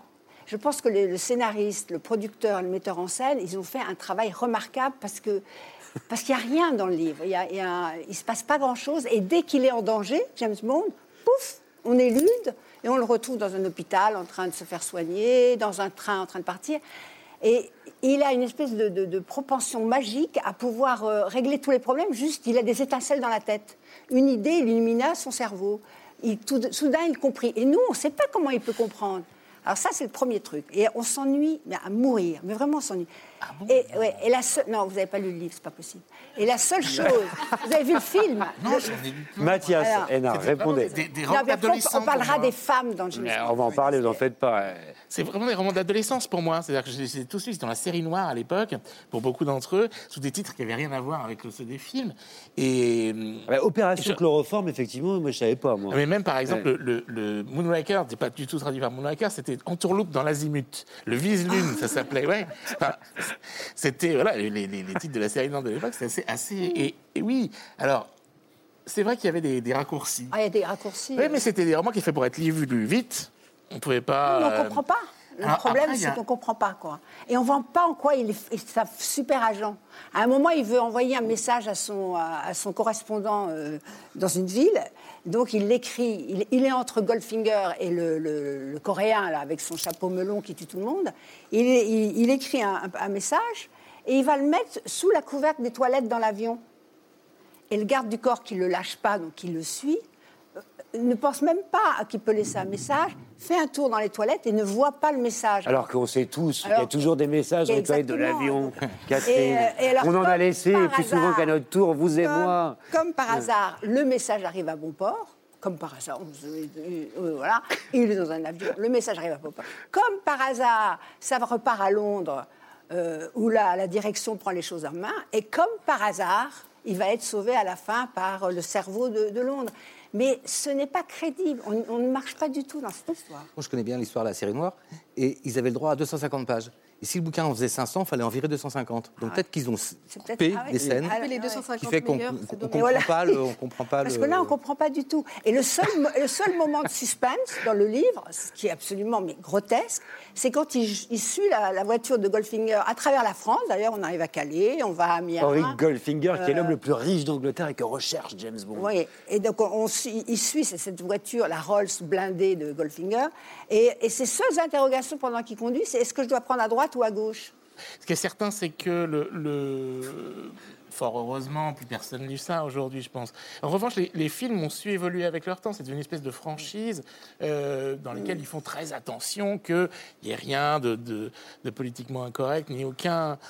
C'est très lisse. Mais il ne faut pas oublier euh, les femmes dans James Bond, parce que là, c'est affligeant. Là, là c'est. euh, par exemple, à un moment, il, est, il, est, euh, il- donc il, il travaille, il est obligé de travailler avec Goldfinger, et il y a une femme qui arrive, et qui arrive avec une, une armée de filles qui travaillent pour elle. Alors c'est Pussy Galore, Pussy qui est la Galore. chef lesbienne du gang. ouais, Et déjà. Pussy, en anglais, euh, chatte. hein. Donc, euh, Catherine, si c'est pour nous faire des traductions qui Oui, sont non, mais- désobligeantes. vous prenez une héroïne et vous l'appelez chatte. C'est quand même. Bon. C'est une émission littéraire. Ouais, chat, non, mais j'en ai marre. Et ensuite, et ensuite, quand elle, a- elle rentre dans la pièce, que Bond se rappelle qu'en effet, elle a une armée, de- elle travaille avec une, armée de filles et qu'on dit qu'elle est lesbienne, il se dit c'est sûrement dû à un dérèglement hormonal. Oui, c'est quand même. Ah ouais? Non, mais il y a- il y a- Croquigneux, là. C'est, euh, et et les, les femmes ont des visages souriants, des superbes corps, euh, des sourires délicieux, et elles dorment les lèvres remplies de bonheur. Ah, Faut-il pour autant le cancel, euh, Philippe Besson? Non, mais justement, moi, je me suis posé la question sur ça parce que je me suis dit, alors, c'est une misogynie épouvantable, Ouais. c'est insupportable. La, la- la- la- la façon dont les femmes sont effectivement présentées, c'est euh, au-delà de la caricature, c'est insupportable. Et je me suis dit, est-ce que est-ce que c'est l'effet de l'époque? Parce qu'effectivement, on sait que voilà, parce que à la limite, si on lit euh, San Antonio, Frédéric Dard, les femmes, ils sont pas tellement mieux traitées. hein. C'est euh, franchement, elles ne sont que des Ouais, objets c'est sexuels, il y a que des putes. Enfin bon, donc c'est c'est quand même, ça veut dire que l'époque aussi disait ça. Et pour autant, je pense quand même que on se sent quand même très mal à l'aise dès dès le moment où on le voit la première fois par le traitement qui est réservé aux femmes. Enfin, quiconque a vu les premiers James Bond se dit que non, un homme ne se comporte pas avec une femme comme ça, comme si c'était de la barbaque, euh, qui, est effectivement à, ses pieds qui et qui jette juste après. Enfin, c'était déjà choquant à l'époque. Donc, c'est pas une question de cancel culture. Vraiment, je pense que moi, je me souviens que ça m'a, je, me suis dit, ça me paraît pas être une relation normale. Voilà, là, le côté, j'ai cinq femmes autour de moi. Non, on se dit, ça doit pas être comme ça, intuitivement. Voilà. oui, mais ça a eu un succès incroyable. Fou, fou, bien sûr. Donc, ça, ça veut dire que ça parlait à beaucoup de gens Oui, et que sûr. beaucoup d'hommes se retrouvaient dans. Et on va mettre quand même, contraint et forcé, ce James Bond de Ian Fleming dans notre bibliothèque de la grande librairie, avec la servante écarlate qui l'a rejoint tout à l'heure, deux classiques, deux salles, deux ambiances, hein, euh, qui viennent se ranger dans cette bibliothèque. Je n'ai pas oublié Arthur euh, Teboul, qui a forcément, de fait, puisque je l'ai demandé, été inspiré par un de ces débats et par un poème, Minute Arthur Teboul. Et alors, il tombe comme il vient. Fais- faisons cette halte au supermarché. Tout à portée de main nous attire. Il y a tant de supercheries émouvantes qui scintillent sous nos yeux. Nous déambulons dans les galeries nonchalamment, étourdis par le cli- clignotement des babioles et des biens communs qui nous font envie. Nous tentons de trouver en rayon ce qui nous autorisera à faire effet, à faire spectacle. Nous sommes un peu pressés par le temps. La torpeur nous quitte, les lumières s'éteignent, sauf les étincelles à l'intérieur de la tête, et nous entrons en piste. Qu'avons-nous dans la main? Une boîte de conserve décevante Ou un pistolet à ruban qui satisfait le petit clown comme le rampant qui se faufile à nos pieds Joli serpent. Peut-être devrions-nous le suivre. Arthur, on vous retrouve très vite pour une surprise que vous nous avez préparée. Surprise, et je le vois dans l'œil de Caril Ferret qui l'intrigue. Parce que Caril Ferret est intrigué. Mais Caril, il faut de la patience, car on n'a pas encore parlé de votre, de votre cri du cœur. Et ce cri du cœur, euh, c'est un roman, un roman de Vladimir Nabokov, euh, qui n'est pas Lolita, mais Ada ou l'ardeur, moins connu que le premier. Il faut peut-être raconter, en 1969, Nabokov est déjà euh, mondialement connu pour le succès de Lolita, lorsqu'il fait paraître ce livre qu'il décrit comme une chronique familiale, c'en est le sous-titre, et c'est rien de le dire, puisqu'on suit l'histoire d'amour tumultueuse et illégitime entre un frère et une sœur qui ont été élevés euh, comme des cousins germains. C'est une passion qui les unit toute leur vie et qu'ils nous confessent dans ce roman fougueux. C'est la dernière œuvre publiée par Nabokov et en l'occurrence sa préférée. C'est également votre cas, euh, Caril Ferret. Ada ou l'ardeur. Ah ouais, non. Bon, passer les 20 premières euh, pages ou 30, euh, saga familiale, ça, ça m'ennuie terriblement. Mais quand ils arrivent à l'adolescence, et c'est surtout ce que j'ai gardé de, de tout, le- tout ce livre, après, c'est, ils se courent après, enfin, c'est un amour impossible, donc il y a tout un jeu autour de ça. Mais quand ils sont adolescents, les pages, les 50 pages d'amour, de leur amour clandestin, c'est trop beau. Pourquoi? Mais parce que c'est la liberté. C'est la liberté totale, c'est irrévérencieux.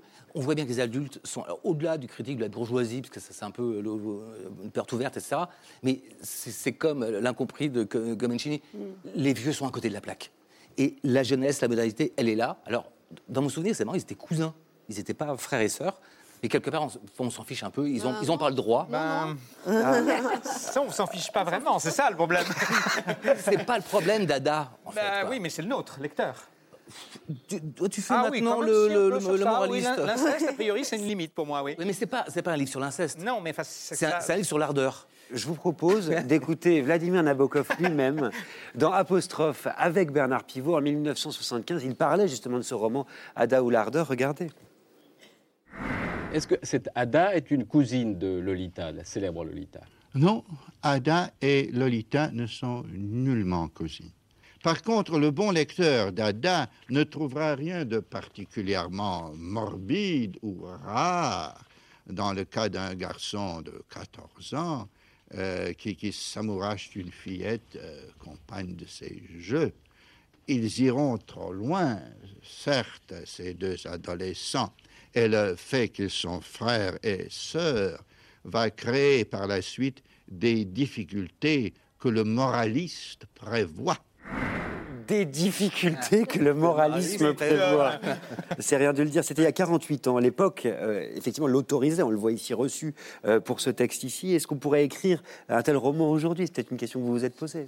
Alors ça, bon, déjà, j'avais complètement oublié qu'ils étaient frères et sœurs. On va dire que là, j'ai des, dommage, des trous dans la tête, quoi. Non, mais pour moi, ils étaient euh, cousins germains et c'était impossible parce que c'était la, la malséance, en tout cas. Et moi, je me souviens surtout de la, la- la liberté. Et la liberté d'amour, les pages de- de- de- de- où ils sont adolescents, je trouve qu'elles sont juste magnifiques, en fait. Alors, il, il aurait voulu même, euh, Nabokov, euh, qu'on retienne de lui ce livre-là précisément. Vous comprenez ça? Oui, je comprends ça tout à fait, parce que euh, justement, peut-être parce qu'il y a là-dedans une, une- une forme d'énergie euh, vitale où justement la vie peut plus. C'est un peu la, la- disons le, la leçon peut-être d'Ada, euh, c'est cette possibilité d'aller jusqu'au bout des choses, bien au-delà de toutes les limites qu'on veut vous imposer, justement les limites de, la morale, de, ce qui vous entoure, des possibilités de la vie. Alors après, c'est extrêmement choquant pour le lecteur, c'est certain. Mais ça m'étonne pas que quand on a, euh, voilà, quel âge il avait, 70 ans, quand il, il termine ça, plus ou moins, peut-être un peu moins, et hum, on se dise, finalement, je peux me retourner, même, je peux même aller jusqu'au bout de la jeunesse. Ada ou l'ardeur de Nabokov rejoint notre bibliothèque. Et savez-vous quel est l'écrivain que Nabokov considérait comme le plus grand écrivain euh, de l'époque? Euh, Eh ben Kafka. Eh oui. Et l'humeur massacrante de Faizagen ne fait que croître. Nabokov considérait euh, la métamorphose de Kafka comme sa plus grande nouvelle. On a définitivement perdu Faizagen, pour qui la métamorphose euh, est une horreur. Résumez-nous ce monstre euh, de littérature en quelques mots pour commencer. En gros, c'est un mec qui se lève un matin, il a la flemme, il va pas au travail et il se transforme en cafard. Je vous le fais vraiment très grossièrement. Ça. Et voilà. Et alors, je comprends maintenant, avec le recul et à mon âge, euh, la métaphore et ce qu'il peut y avoir de très fort et de très important dans ce texte. Mais vraiment, je tiens à parler de comme un classique. Je l'ai lu jeune et donc voilà comment je l'ai reçu. Je l'ai reçu comme un, un texte, mais désespérant. Alors, je sais que je suis peut-être un peu euh, Candy Shop avec mes histoires du Petit Prince, mais je préfère ça à 16 ans à la métamorphose de Kafka parce que je fais encore une alerte spoiler, comme euh, tout à l'heure euh, Catherine. Divulgachage. Je fais du divulgachi là. Euh, il meurt à la fin, seul, dans sa chambre, asséché. C'était le terme exact. Et ce qui a réjoui Chloé Delhomme ici Oui. présente. ouais. Oui, voilà. Évidemment, ouais, c'est- Forcément. Je ne sais pas si je dois m'en réjouir moi personnellement, mais racontez-nous quand même, Chloé, pour défendre ce texte, La Métamorphose, qui est un texte important. Non, mais c'est c'est vraiment, on est dans un truc de, de colorimétrie là. On est, on est vraiment caricatural. Euh, moi, ça ça m'a bouleversée, ça ça ça m'a euh, crucifié sur place ce texte-là. Mais j'avais le même âge à peu près. Mais après, c'est moi, j'étais gothique. Et oui, bon voilà, forcément. Voilà. Alors que moi, je m'habillais déjà en rose à 16 ans. Philippe Besson, vous êtes en rose ou en noir? Ah non, moi, je- là, je serai en rose. Là, oui. Ah. Oui. Non, non, c'est un texte aussi que, que je, Ah. que je supporte pas. Je- Ah. je- beaucoup de mal. Je, je trouve ça, euh, en fait, malaisant tout le temps, justement. C'est-à-dire, je me sens très mal avec ce, ce type qui se débat en cafard, où il n'y a jamais aucun espoir. euh, tout ça euh, va de mal en pis, c'est absolument effrayant. Donc, je suis, je suis consterné par ça. Et puis, j'ai bien compris la métaphore. Mais là aussi, comme je l'ai compris à la, page, à la ligne 2, la métaphore, je me dis faire 200 pages, je ne sais pas combien il y en a dans le livre, sur la métaphore, ça va. On, on nous prend pour des débiles, en fait. C'est ça le truc, c'est que j'ai bien compris que c'était une métaphore. On n'est pas obligé de me le rentrer au marteau-piqueur, c'est ça le truc. Il faut raconter sur le contexte dans lequel a été écrit ce texte, c'est que lui-même, donc euh, vieux garçon euh, de 28 ans, donc il vivait à Prague chez ses parents, à 28 ans, donc zéro autonomie. Je pense que c'est un gros boulet pour sa famille. qui- Malade et dépressif, oui. Absolument. Et ça s'est traduit dans ce texte, c'est-à-dire que lui-même, un dimanche matin, il n'arrive pas à se lever, donc la flemme, donc chaud au lit. Et le roman dit tout de cette flemme, en fait, tout le temps, tout le long, jusqu'au bout. Je suis pas d'accord. Catherine Pancol. C'est pas, il, doit, pas- il doit prendre un train, il doit aller travailler, il doit prendre le train de 7 heures. S'il, loupe son train, ça va être fini, il va être renvoyé de sa boîte, il est, il est mort de trouille, il doit entretenir son père, sa mère, sa sœur. Tout repose sur ses épaules. Il fait un métier qu'il déteste et, et il n'en il en peut plus de ce métier et, et il est euh, écrasé par ce métier et, et il se transforme en cafard. Oui, donc encore une fois, on a compris la métaphore. D'ailleurs, il y a Oui. cette espèce de N plus 1 du boulot qui vient chez lui. Là, je trouve ça. En relisant, je l'ai relu du coup. Et là, je, je vois ce qui peut être drôle et un peu.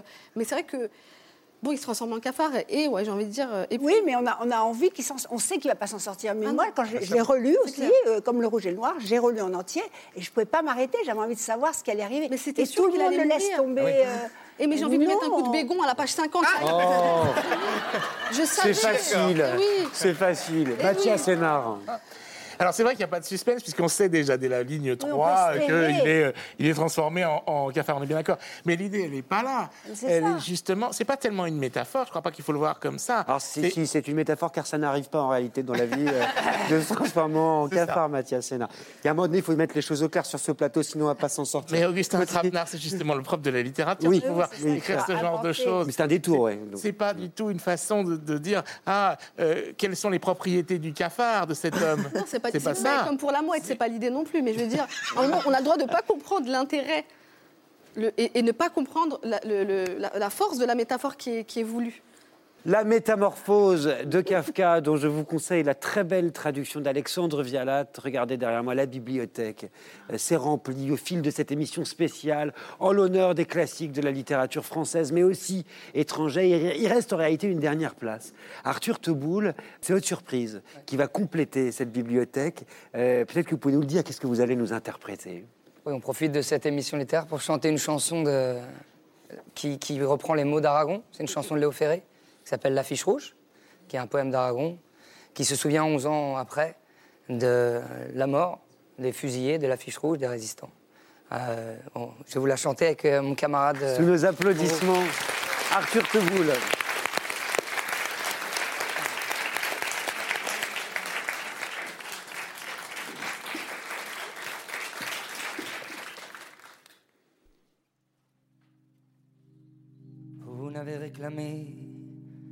La gloire ni les larmes, ni l'orgue ni la prière aux agonisants. Onze ans déjà, que cela passe vite, onze ans. Vous vous étiez servi simplement de vos armes. La mort n'éblouit pas les yeux des partisans.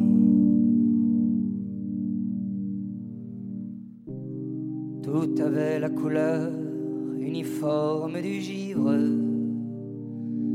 À la fin février, pour vos derniers moments.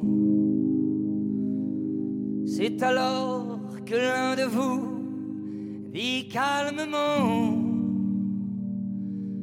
Bonheur à tous, bonheur à ceux qui vont survivre. Je meurs sans haine en moi. Pour le peuple allemand.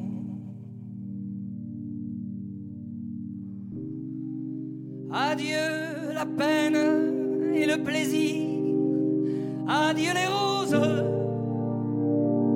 adieu la vie, adieu la lumière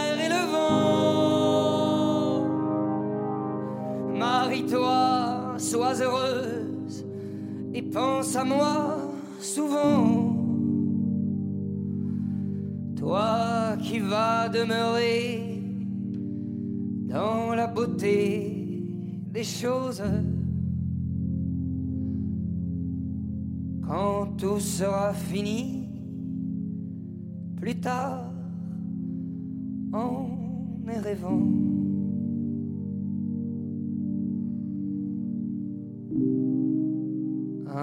Soleil d'hiver éclaire la colline,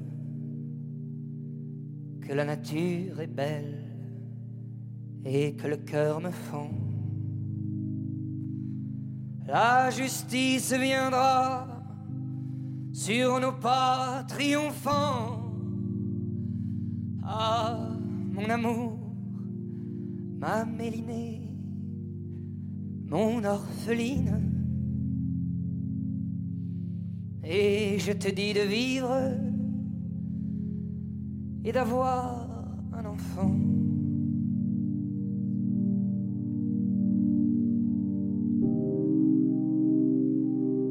Ils étaient vingt et trois quand les fusils fleurirent. trois qui donnaient leur cœur avant le temps. Trois étrangers et nos frères pourtant. Vingt et trois amoureux de vivre à en mourir. Vingt et trois qui criaient la France en s'abattant.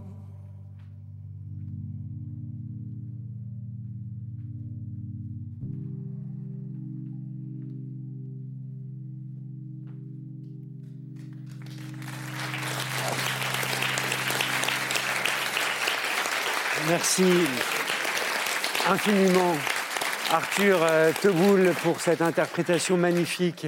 Regardez euh, derrière nous l'affiche rouge euh, de Louis Aragon. C'était paru en 1956 euh, dans un recueil intitulé Le roman inachevé. Et ça vient compléter notre bibliothèque idéale de la grande librairie. Merci vraiment à tous et à toutes. C'est déjà l'heure de se quitter. Mais avant, bah, j'aimerais quand même que l'une ou l'un d'entre vous prenne ma place pour le dernier droit dans les yeux de cette saison, qui aura été notre signature et qu'on affectionne particulièrement dans la grande librairie, qui je vais montrer du doigt. Je vais montrer du doigt Faïs Hagen, si vous voulez bien prendre ma place pour conclure cette émission. Un texte inédit que vous avez écrit euh, pour les téléspectateurs et téléspectatrices de la grande librairie. N'entrez pas dans les bibliothèques comme on entre dans les cathédrales. Ne pensez pas à la lecture des textes classiques comme on regarde une carte postale envoyée par un ami depuis un pays exotique. C'est beau, mais c'est loin, et vous n'irez probablement jamais. Pourquoi vous priver de ce voyage? Cette destination-là est à portée de main, de toutes les mains, les grandes et les petites, les douces et les rugueuses, les mains de maçons comme les mains de pianistes, toutes peuvent ouvrir un grand classique. Vous croyez peut-être que les livres sont faits pour les autres, les savants, les érudits, les bourges et les sérieux, ceux qui classent leurs bouquins par ordre alphabétique et ceux qui en ont hérité. Vous imaginez qu'il faut mériter de les ouvrir et qu'à l'intérieur, vous risquez de vous égarer comme on cherche son chemin dans une ville inconnue. Vous vous dites que les auteurs morts doivent euh, sûrement reposer en paix là-haut, dans leur panthéon. Ils sont censés reposer en paix là-haut, dans leur panthéon. Mais les textes classiques sont des tombeaux qui ne demandent qu'à être profanés. Faites preuve d'irrévérence, tirez-les des étagères, plongez-y, et si leurs mots ne vous font rien, si vous ne les ressentez pas, donnez-vous le droit de les détester. Dites à haute voix que le style ne vous plaît pas. Autorisez-vous à les reposer là où ils étaient, comme si de rien n'était. Vous verrez qu'il ne se passera rien. Pas de séisme, pas de jugement qui s'abat sur vous. Sans doute qu'au même instant, quelqu'un est en train de dévorer avec appétit ce texte qui n'a pas réussi à vous séduire. Certains livres se passent bien de nous, mais n'est-ce pas dommage de se passer d'eux? Essayez au moins, goûtez, c'est bien ce qu'on dit aux enfants. Goûte d'abord avant de dire que tu n'aimes pas. Merci. Merci Hagen pour cet hymne au classique. Je remercie aussi tous les écrivains et autrices qui nous ont accompagnés euh, ce soir. Chloé Delhomme, merci infiniment. On peut les applaudir. Mathias Hénard, Catherine Pancol, Karine Ferret, euh, Philippe euh, Besson, Arthur Teboul, notre poète et chanteur du mercredi soir, mais aussi November Ultra et Doria Tillier, nous avoir aidé à illustrer ces classiques qui nous caressent et qui nous pique également. Merci infiniment à vous de nous avoir suivis cette saison sur France 5 ou sur TV5 Monde, en replay ou en podcast. Je voudrais remercier euh, François Bunel de sa confiance et de son amitié pour cette saison intense et passionnante, vraiment. Nous, on se retrouve évidemment à la rentrée, mais la littérature, vous le savez, ne s'arrête jamais sur cette chaîne. La semaine prochaine, à 21h, ne manquez pas la finale de la quatrième saison de notre grand concours Si on lisait à voix haute. François Bunel vous présentera les huit candidats sélectionnés parmi les 120 000 euh, élèves de la sixième à la terminale qui sont inscrits cette année. Il y aura plein de surprises. La participation exceptionnelle de Carole Bouquet, de Guillaume de Tonquédec, Dany Laferrière, Éric Emmanuel Schmitt, Clara Dupont-Mono, Cécile Coulon, Anne Loiret, Laurence Tecker. Bref, un jury, deux coachs, huit finalistes, un seul vainqueur, le meilleur lecteur ou la meilleure lectrice euh, de France. Et n'oubliez pas non plus Je l'ai dit, notre documentaire sur Balzac, le 14 juin, je serai là. Je vous regarderai. À mercredi prochain. Lisez bien. Bravo, ça va?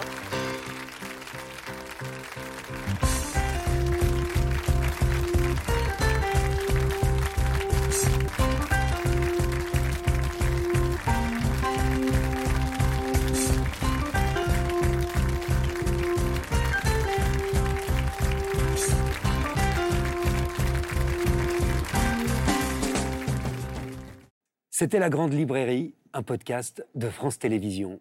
Si ça vous a plu, n'hésitez pas à vous abonner pour ne rien louper. Vous pouvez aussi retrouver les replays des émissions en vidéo sur France.tv.